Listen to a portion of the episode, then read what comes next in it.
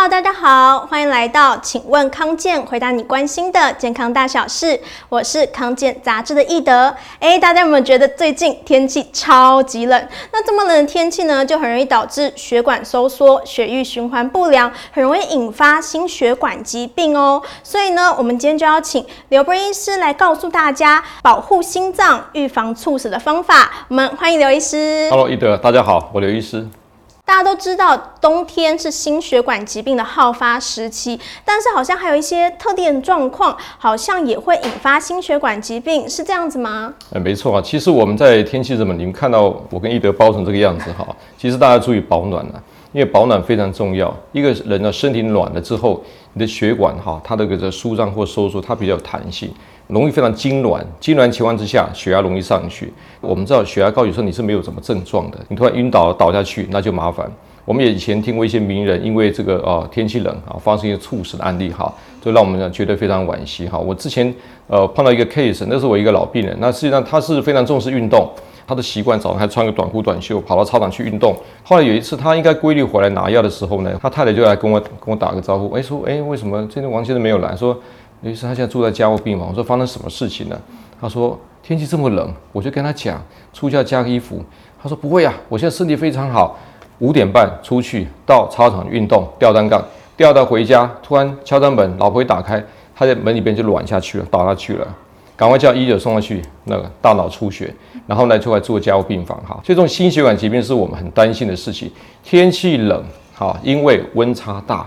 我的血管非常容易感受到温度的变化。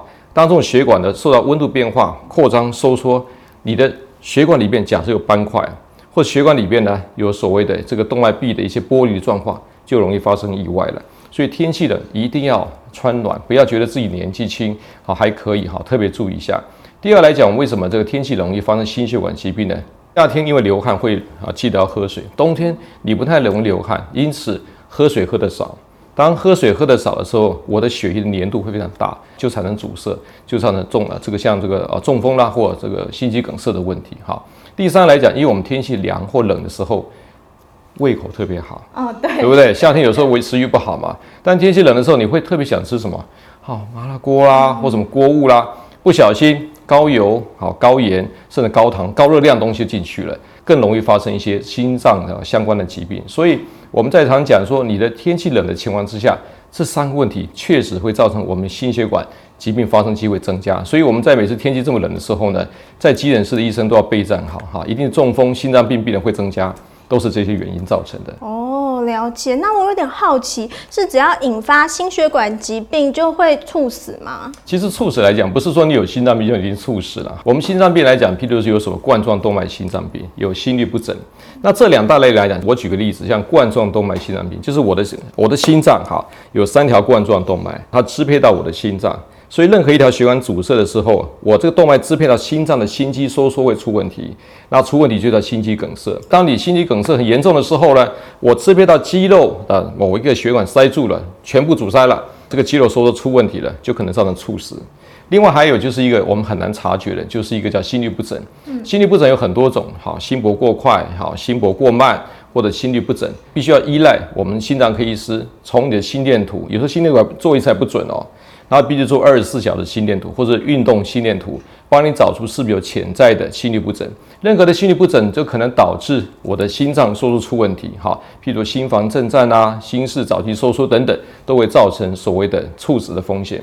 所以，当你会觉得说，哎，这个我心脏有什么怪怪的啊，跳动怪怪的，先找心脏科医师检查，到底有没有这个心律风这个不整的风险。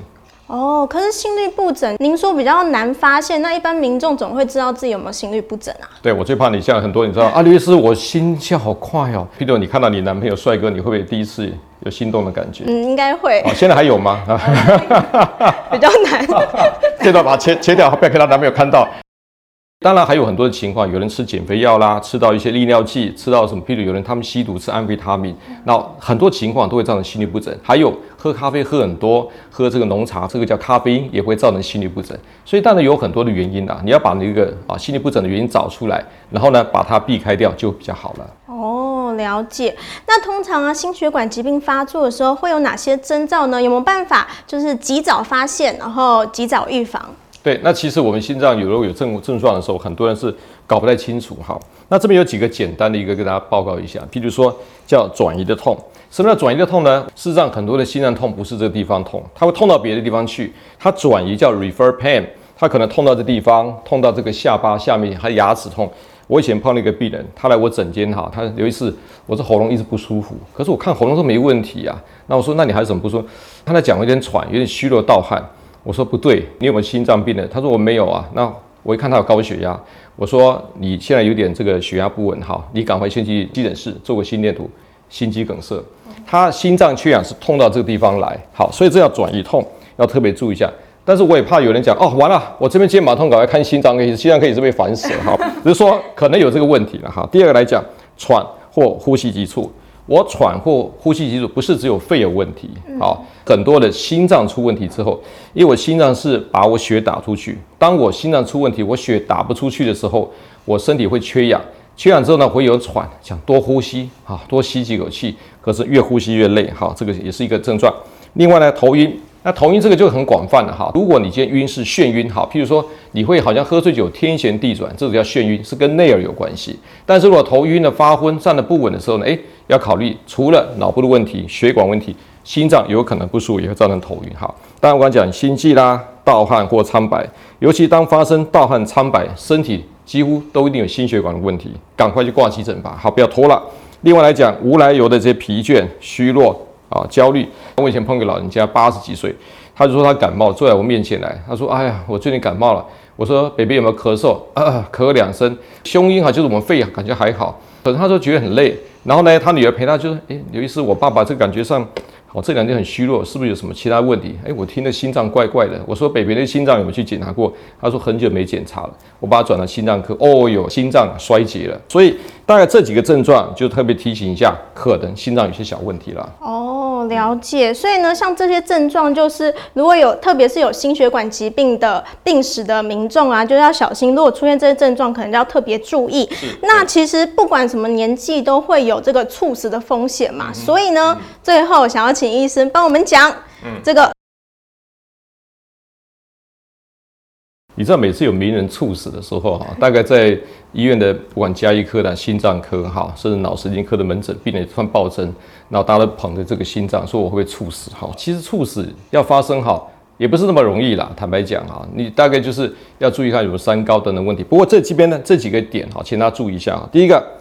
呃，你抽烟的话就戒烟吧。啊，抽烟来讲，smoking 绝对是心脏科医师认为造成心脏疾病的最大的一个风险因子之一哈，所以这个很重要。第二个，压力啊，压力越大的人，我刚刚解释过了，他的交感神经或副交感神经会不平衡。当你压力越大的人，交感神经会往上冲，会造成你心搏过速，血压会上升，所以适当的舒压很重要哈。